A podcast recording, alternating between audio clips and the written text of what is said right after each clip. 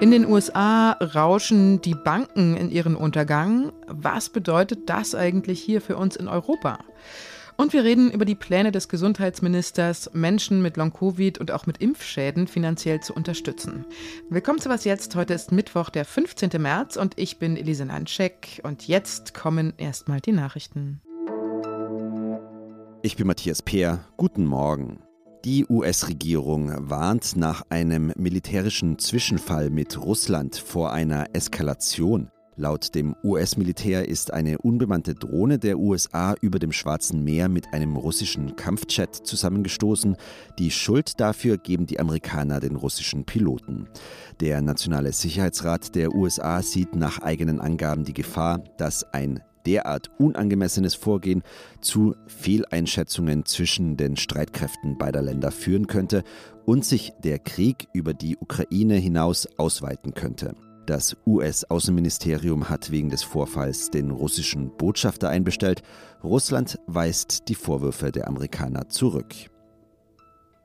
Bundeswirtschaftsminister Robert Habeck verspricht mehr finanzielle Hilfen Deutschlands zum Schutz des Regenwaldes. Bei einem Besuch eines Dorfes im Amazonas-Regenwald hat er angekündigt, mehr Geld über die internationale Klimaschutzinitiative bereitzustellen. Etwa 30 bis 50 Millionen Euro sind laut Habeck möglich. Er lobte erneut den politischen Willen der neuen brasilianischen Regierung, die Abholzung des Regenwaldes zu stoppen. Redaktionsschluss für diesen Podcast ist 5 Uhr. Gleich mehrere Banken und Finanzinstitute sind in den USA kollabiert, allen voran die Silicon Valley Bank, die wichtigste Bank an der Seite der kalifornischen Start-ups. Und als die Wall Street am Montagmorgen aufgemacht hat, da ist erstmal der Kurs der First Republic Bank um bis zu 80 Prozent eingebrochen und weiteren Regionalbanken ging es ähnlich. Gründe für die Krise gibt es viele. Am Ende war es wohl eine Mischung aus zu lockerer Regulierung, Profitstreben und der Zinswende, die zum Untergang dieser Banken geführt hat. Darum ging es ja gestern auch in unserem Update. Und jetzt, na, in dieser ganzen Situation, fragen sich viele Anlegerinnen und Anleger in Europa, kann das eigentlich auch bei uns passieren? Kolja Ruccio ist Wirtschaftsredakteur bei der Zeit und weiß die Antwort. Hallo Kolja. Hallo Elise. Ist es ansteckend, was da in den USA passiert? Also kann das tatsächlich auch uns treffen? Ich glaube, die Gefahr ist sehr klein. Danach sieht es gar nicht aus. Zum einen, weil diese äh, Silicon Valley Bank doch relativ klein ist. Die hat nur eine Bilanzsumme von einem Zehntel der größten US-Bank. Sie ist auch nicht so verflochten mit vielen anderen Banken. Das ist anders als in der letzten Finanzkrise mit Lehman Brothers. Da waren wirklich viele andere äh, praktisch direkt davon betroffen. Eine andere Frage ist, ob auch eine Bank in Europa in ähnliche Probleme geraten kann. Völlig unabhängig von dem, was gerade in Kalifornien passiert, kann es ähnliche Probleme geben. Das ist noch eine andere Frage. Hm. Sollte man jetzt als europäische Bankkundin oder Bankkunde irgendetwas tun oder lieber gar nichts tun? Was sagst du? Ja, ich glaube, da muss man wirklich keine große Panik haben. Als normaler Bankkunde muss man jetzt nicht zur Bank rennen und sein Geld abheben. Es gibt zum einen in Europa gesetzlich garantiert 100.000 Euro auf der Bank, die man da liegen hat, kriegt man gesetzlich garantiert auf jeden Fall, auch wenn die Bank pleite geht. Die meisten äh, Banken, die Genossenschaften, die privaten Banken, die Sparkassen haben noch höhere Versprechungen darüber hinaus, haben auch eine eigene Einlagensicherung. Also äh, als normaler Bankkunde äh, kann man davon ausgehen, man sieht sein Geld dann schon wieder, selbst wenn das Finanzinstitut in Probleme kommt. Das war bei der Silicon Valley Bank anders. Die hatten halt Kunden, die haben da Millionen auf dem Konto gehabt, diese Start-up-Firmen. Und dann ist natürlich nicht gesichert, dass man die wiederkriegt, wenn die Bank pleite geht. Kann man irgendwie sagen, weil es ja den deutschen Banken zum Beispiel gerade sehr gut geht, ne? die haben ja sehr hohe Zinsen und streichen hohe Gewinne ein, dass sie vielleicht sogar von der Bankenkrise in den USA profitieren? Gibt es da irgendeinen Zusammenhang oder ist das Quatsch?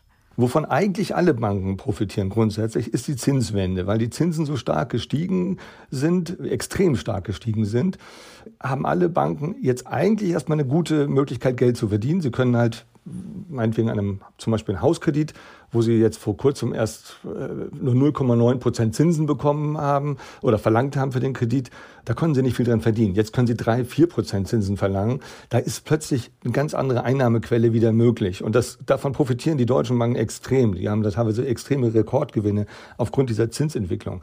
Aber es gibt eine Kehrseite. Die gestiegenen Zinsen führen auch dazu, dass bestimmte Wertpapiere, die die Banken besitzen, die bei ihnen praktisch virtuell im Tresor liegen, dass diese Wertpapiere brutal an Wert verloren haben. Bestimmte Papiere, die so zu einem bestimmten festen Zins notiert sind. Und das belastet die Bilanz der Banken. Und wenn man dann als Bank diese Wertpapiere jetzt aus irgendwelchen Gründen dringend verkaufen und auf den Markt schmeißen muss, dann macht man krasse Verluste. Das war das Problem der Silicon Valley Bank. Ich danke dir, Kolja. Bitte sehr. Tschüss.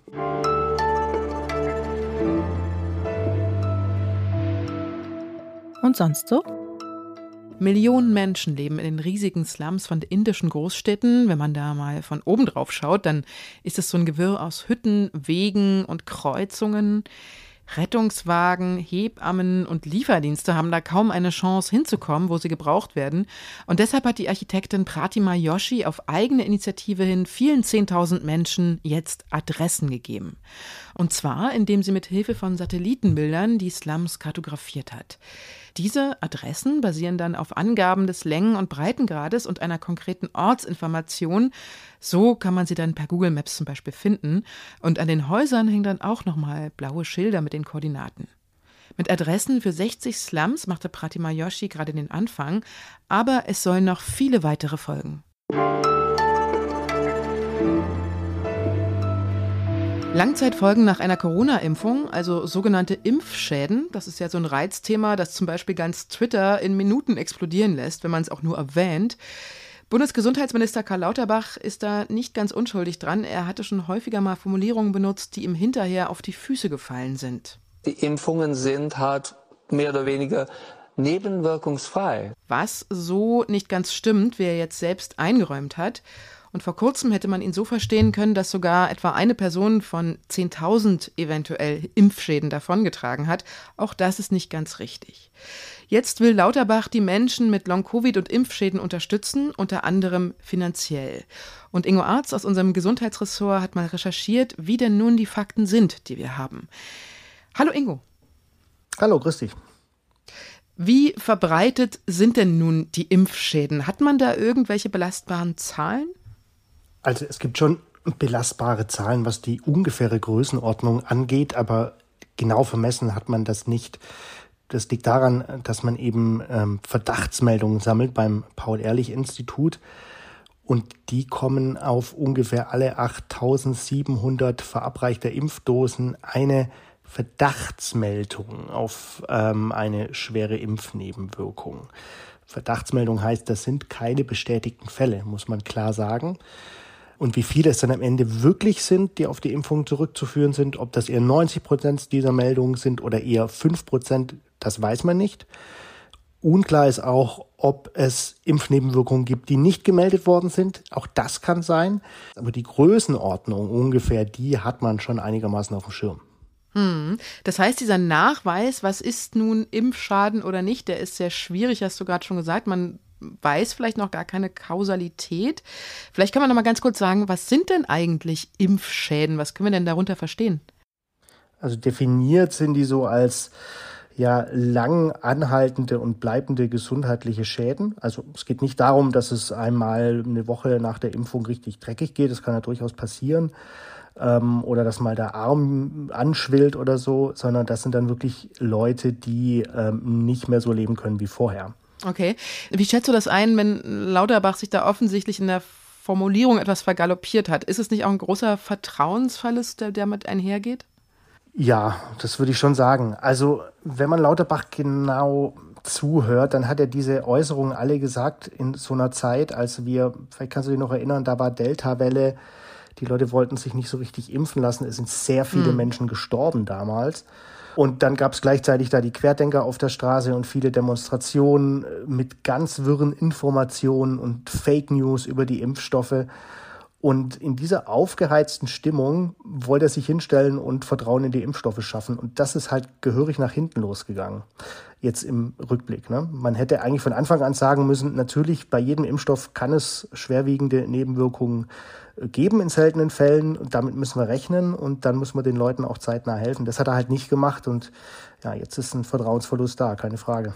Jetzt hat ja äh, Lauterbach gesagt, er will durchaus auch die Leute mit bleibenden Impfschäden entschädigen. Was sind denn da seine Pläne?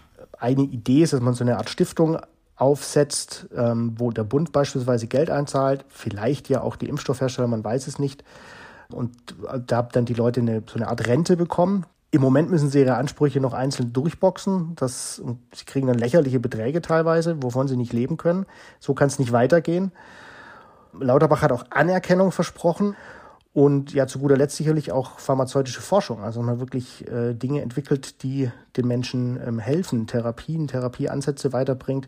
Die könnten ja dann auch anderen Leute zugute, anderen Leuten zugutekommen, zum Beispiel den vielen, die an Long-Covid leiden. Ich danke dir, Ingo, für deine Einschätzung. Ich danke dir. Das war die Was jetzt Morgen-Sendung. Wenn Sie wollen, schicken Sie uns eine Mail unter wasjetzt.zeit.de. Ich wünsche Ihnen noch einen schönen Tag. Machen Sie was draus. Ihre Elise Landcheck. Was sagst du eigentlich Leuten, die immer noch so sagen, na, ich habe mein Geld lieber unterm Kopfkissen, ich traue den Banken nicht? Was sagst du denen? Ach, nee, also das kann ich gar nicht verstehen, weil wir haben gerade in Zeiten hoher Inflation schmilzt das so weg, abgesehen davon unterm Kopfkissen. Ganz ehrlich, ist das wirklich sicher? Und bequem?